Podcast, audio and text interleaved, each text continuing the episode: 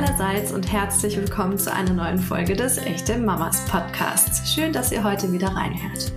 Ich bin Christina Doliva und darf heute mit einer echten Mama aus unserer Community sprechen. Tanja ist Pflegemama eines kleinen Sohnes und erzählt uns heute über ihren Weg in die temporäre Mutterschaft. Besonders spannend daran ist auch, dass Tanja sich als Singlefrau dazu entschieden hat, ein Pflegekind aufzunehmen. Wie man überhaupt als Pflegeeltern in Betracht gezogen werden kann und welche Herausforderungen das mit sich bringt, verrät Tanja uns in dieser Episode.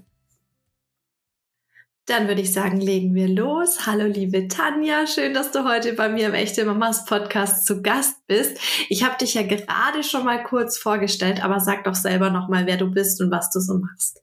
Hallo, ich bin die Tanja. Ich äh, bin Pflegemama, alleinerziehende Pflegemama von einem kleinen Jungen und äh, habe mich auch als äh, Single beim Jugendamt gemeldet und mich da als Pflegemama zur Verfügung gestellt.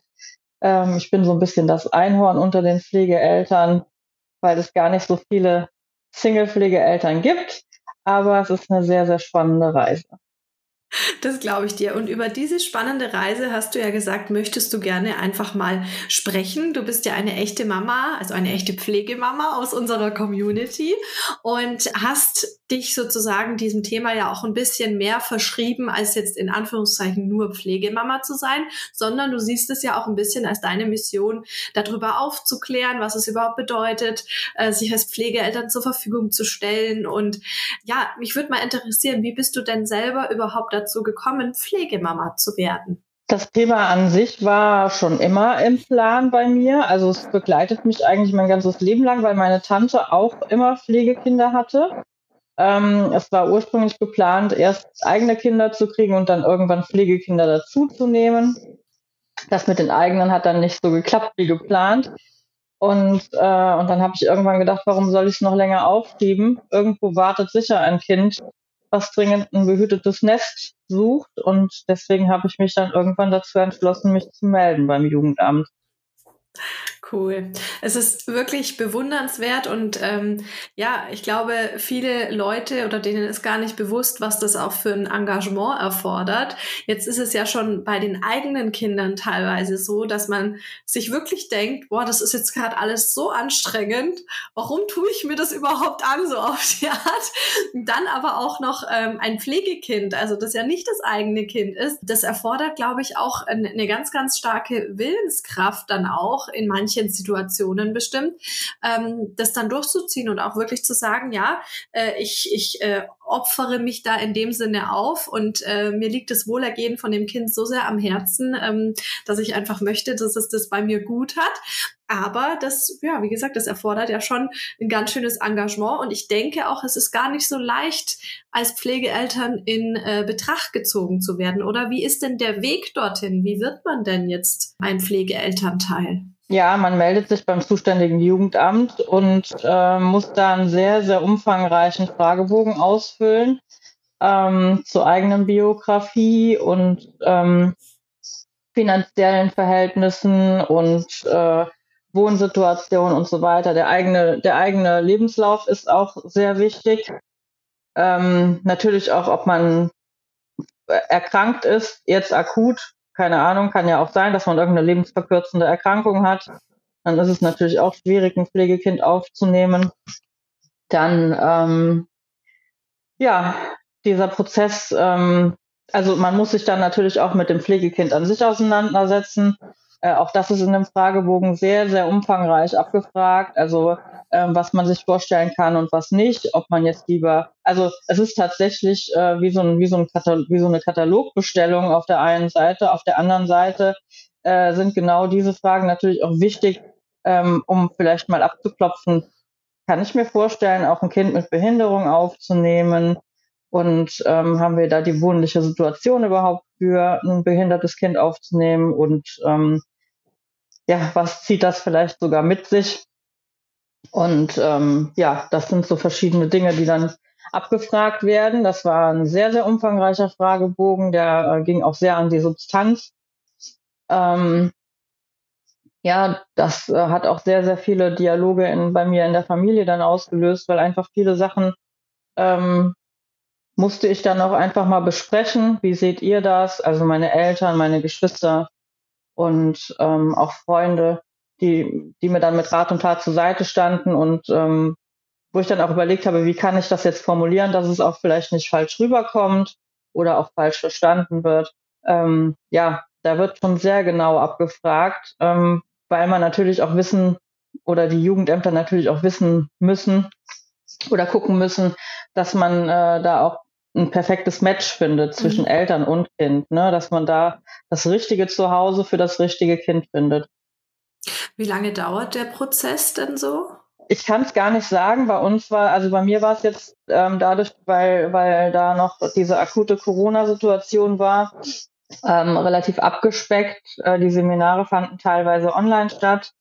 Ähm, die äh, Kontakte zum Jugendamt waren sehr auf Abstand. Also es war ein bisschen schwierig gestaltet. Ähm, wie das regulär läuft, kann ich gar nicht sagen. Ich war ähm, auf drei Seminaren und ähm, die das Jugendamt dann angeboten hat. Und dann hatten wir Kontakt mit dem wegen des Fragebogens. Der wurde dann natürlich auch nochmal besprochen. Ähm, dann gab es einen Kontakt, äh, wo mein Wohnumfeld geprüft wurde. Also wie wohne ich? Ist überhaupt Platz für ein Kind? Ähm, Gibt es da verschiedene Todesgefahren? Vielleicht freiliegende Kabel, äh, keine Ahnung, offene Bodenplatte oder weiß der Henker, ne? Also solche Geschichten, das wird dann geguckt, ist da Platz für ein Kind und ist da auch ein sicherer Platz für ein Kind gegeben?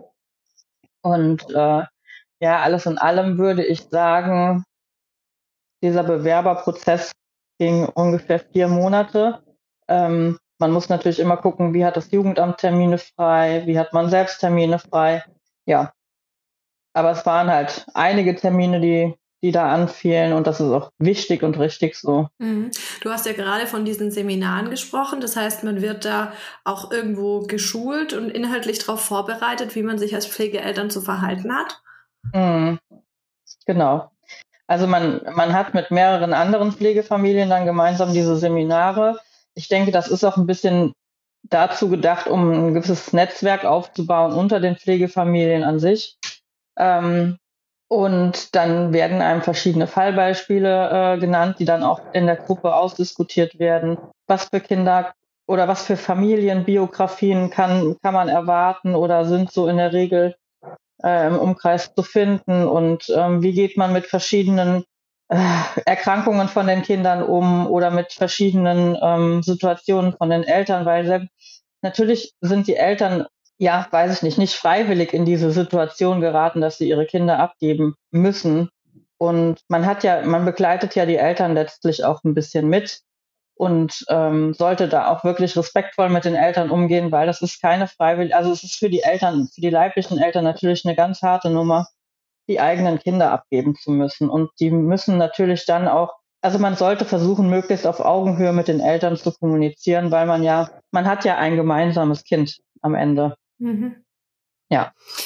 Du hast jetzt gerade schon angesprochen, ähm, also es ist, geschieht oft eher unfreiwillig, dass ähm, ein Kind zum Pflegekind wird. Kannst du denn mal erzählen, was denn so Umstände sind, die dazu führen können, dass ein Kind tatsächlich Pflegekind wird und in welchem Alter kommen die Kinder in der Regel zu dir? Das ist ja wahrscheinlich auch äh, von Familie zu Familie unterschiedlich, oder? Das Alter kann man letztlich auch eingrenzen. Ich hatte damals gesagt, dass ich gerne ein Kind ähm, so, jung wie, so jung wie möglich hätte und ähm, einfach um letztlich von Anfang an dabei zu sein.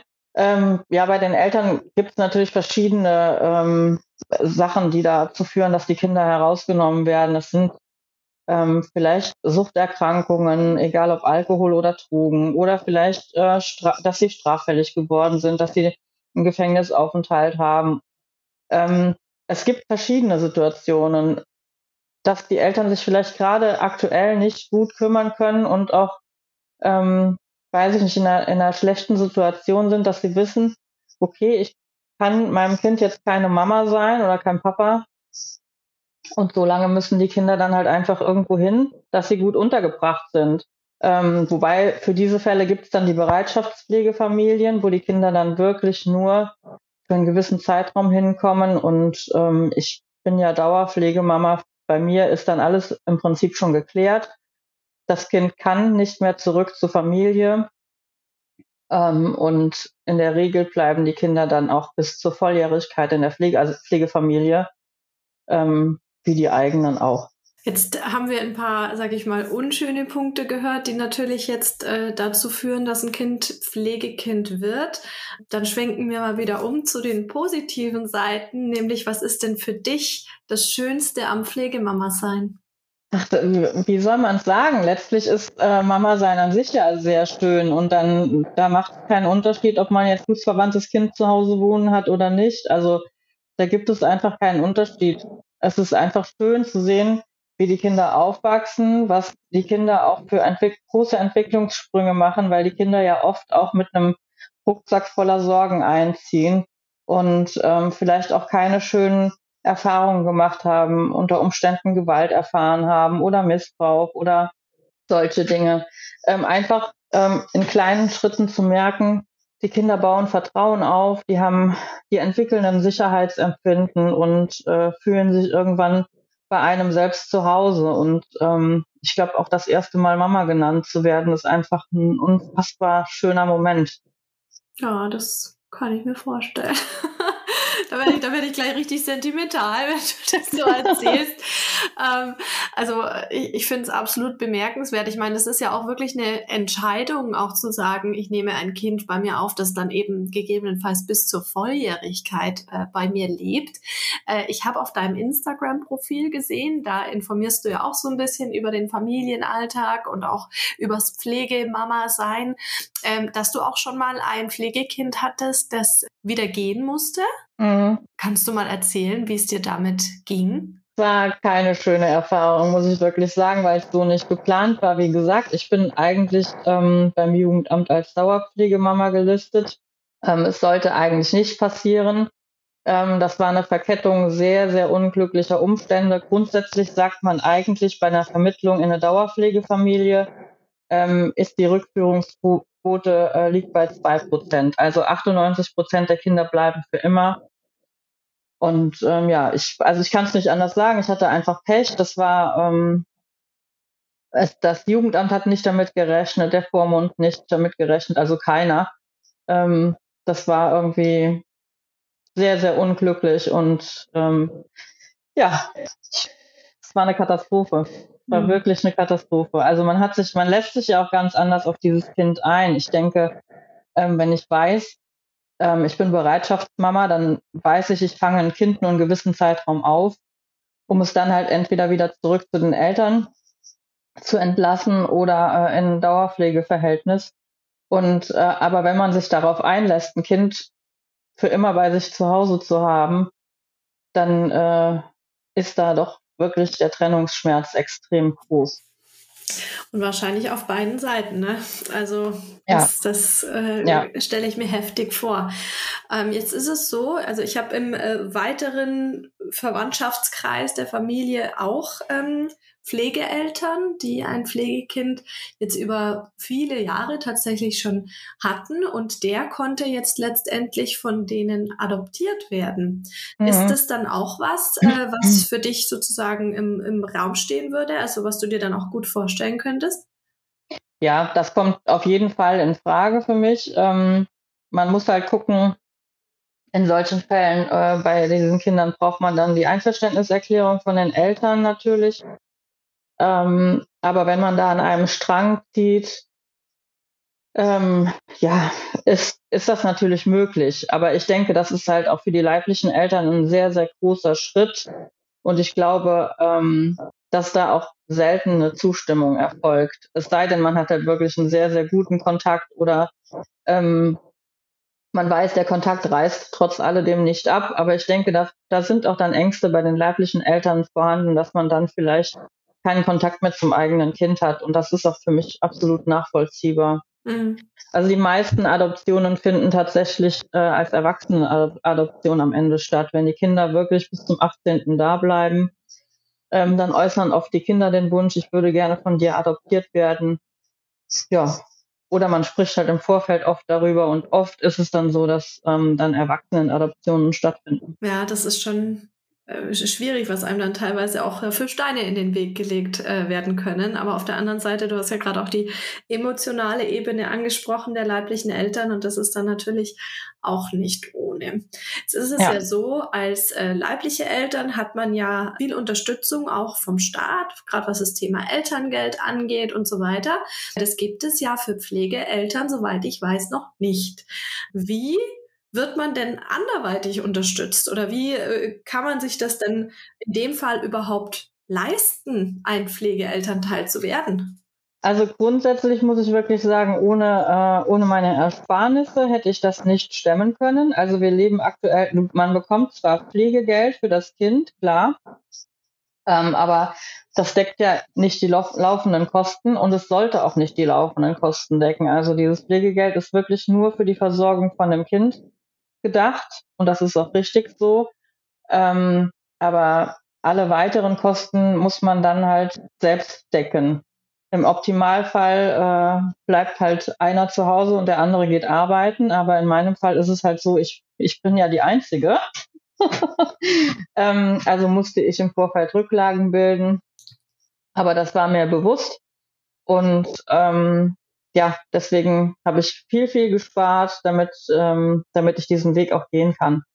Und ähm, ja, und dann stellte sich bei mir auch nicht die Frage, ich habe dann sofort eine Petition gestartet, dass das vielleicht mal ein bisschen Gehör bekommt, auch dass Pflegeeltern letztlich keinen anderen Job machen als äh, leibliche Eltern und dass auch Pflegeeltern im Vorfeld berufstätig waren.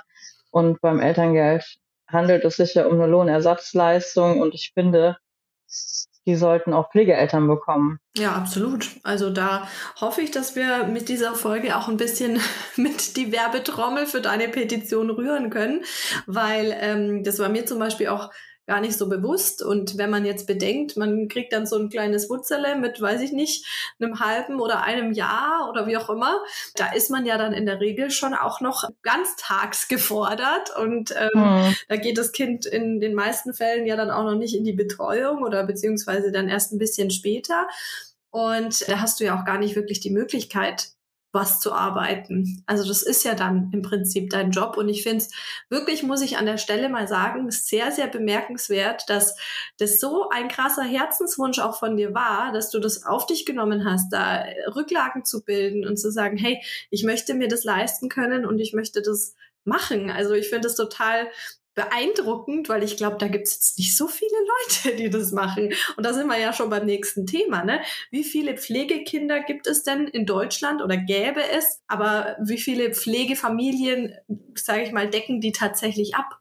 Ja, leider gibt es viel zu wenig Pflegefamilien. Ähm, es sind, es, man kann letztendlich nur Schätzwerte nennen. Wir hatten, glaube ich, 2021 ähm, war die Statistik so, ähm, dass es 47.000 in Obhutnahmen gab. Ähm, von 2022 habe ich gar keine genauen Zahlen.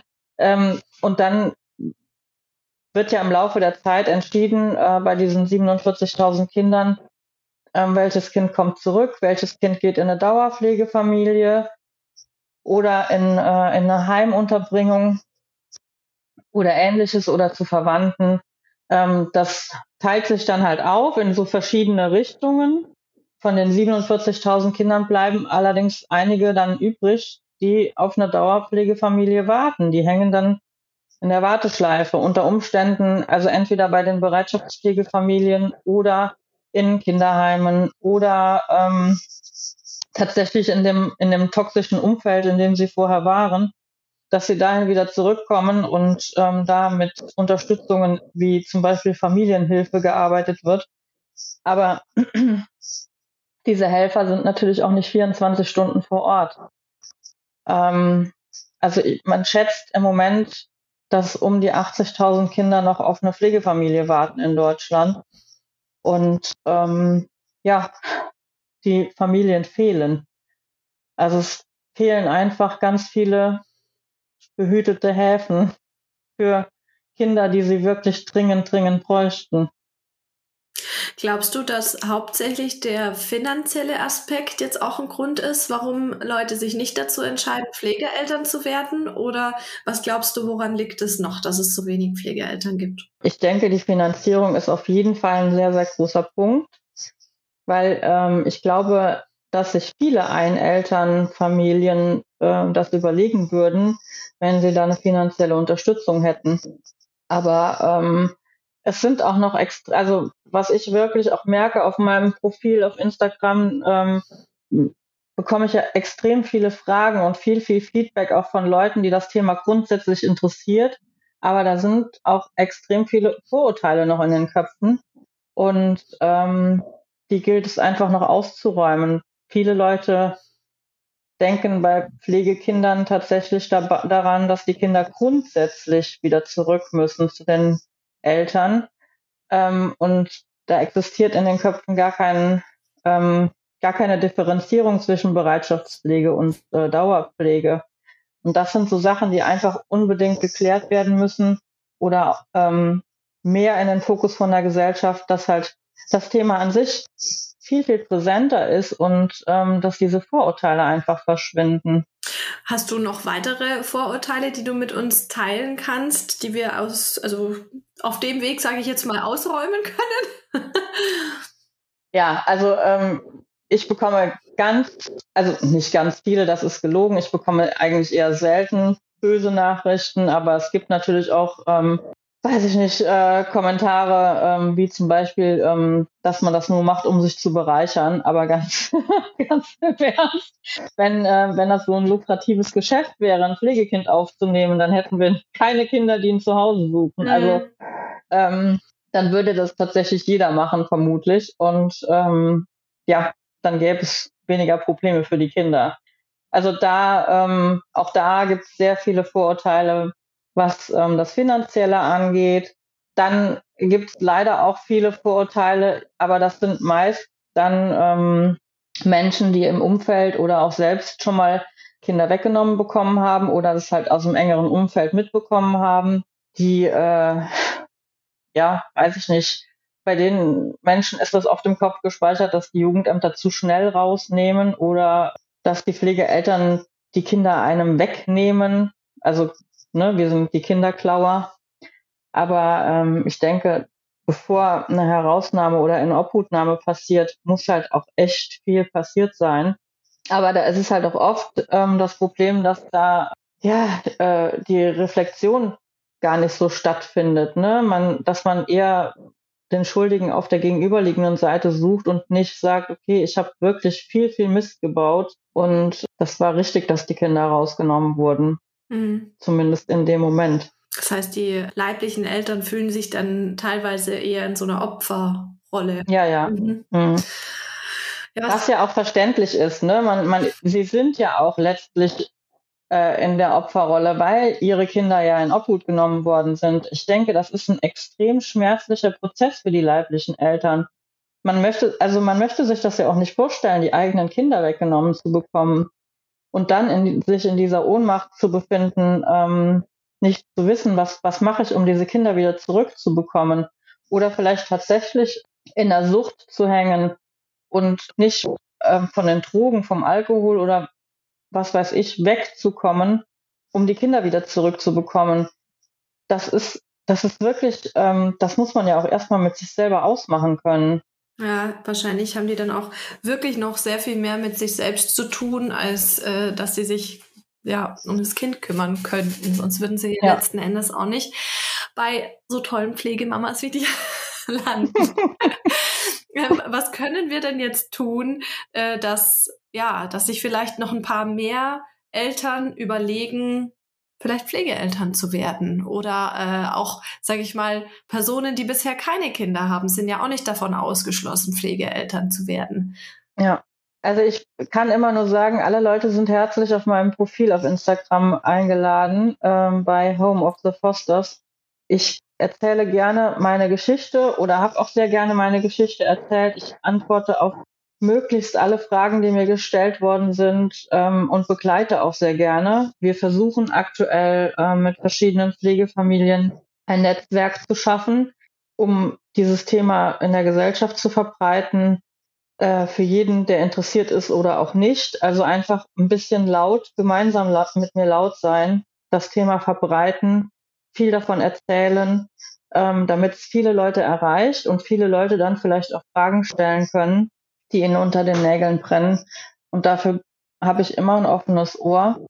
Und ähm, parallel dazu haben wir auch ein, mittlerweile einen Stammtisch gegründet, so ein Zoom-Stammtisch, der ähm, da sind auch alle interessierten Menschen her herzlich eingeladen, einfach mal reinzuschnuppern ähm, in diesen Pflegefamilienalltag, was, was so unsere alltäglichen Sorgen sind oder Themen, die uns beschäftigen, was vielleicht ähm, für Kinder bei uns zu Hause wohnen, welche Rucksäcke die mitgebracht haben. Und ähm, das auch, ist auch sehr, sehr wichtig. Absolut. Also du leistest da wirklich Pionierarbeit. Vielen, vielen Dank an der Stelle mal dafür. Und möchtest du jetzt zum Abschluss von dieser Folge, wir sind tatsächlich schon am Ende angekommen, möchtest du gerne noch was loswerden an unsere Community? Ich ähm, sage einfach immer, traut euch, macht euch nicht so viele Gedanken, was könnte passieren, was wäre, wenn. Ähm, springt einfach ins kalte Wasser und ähm, setzt euch mit dem Thema auseinander. Das ist einfach ein, das ist eine wunderschöne Reise, ähm, sehr, sehr spannend. Und ähm, wenn dieser Anruf kommt, wir haben hier ein Kind für Sie, das ist ein unbeschreibliches Gefühl. Und ähm, ich kann nur jeden dazu einladen, besucht mich auf meinem Profil und äh, stellt mir alle Fragen und startet mit dem Thema und seid mit uns zusammen laut. So machen wir das. Tanja, ich danke dir vielmals für deine Zeit und dass du uns heute einen kleinen Einblick in den Tag einer Pflegemama gegeben hast. Ähm, wer weiteres wissen möchte, schaut sich einfach dein Profil an und dann verabschiede ich mich von dir und wünsche dir noch einen schönen Nachmittag. Danke gleichfalls. Vielen Dank fürs Zuhören. Tschüss. Solltet ihr euch jetzt auch dafür interessieren, wie ihr Pflegeeltern werden könnt, dann setzt euch am besten mit eurem örtlichen Jugendamt in Verbindung. Wenn ihr jetzt auch einen Vorschlag für einen Podcast-Gast, eine Frage oder Feedback für uns habt, schickt gerne eine Sprachnachricht per WhatsApp an 0176 465 42263 oder meldet euch per Mail an podcast.echtemamas.de bin ganz gespannt auf euer Feedback und freue mich jetzt schon auf die nächste Folge. In der Zwischenzeit wünsche ich euch wie immer eine schöne Woche und verabschiede mich bis zum nächsten Mal. Tschüss!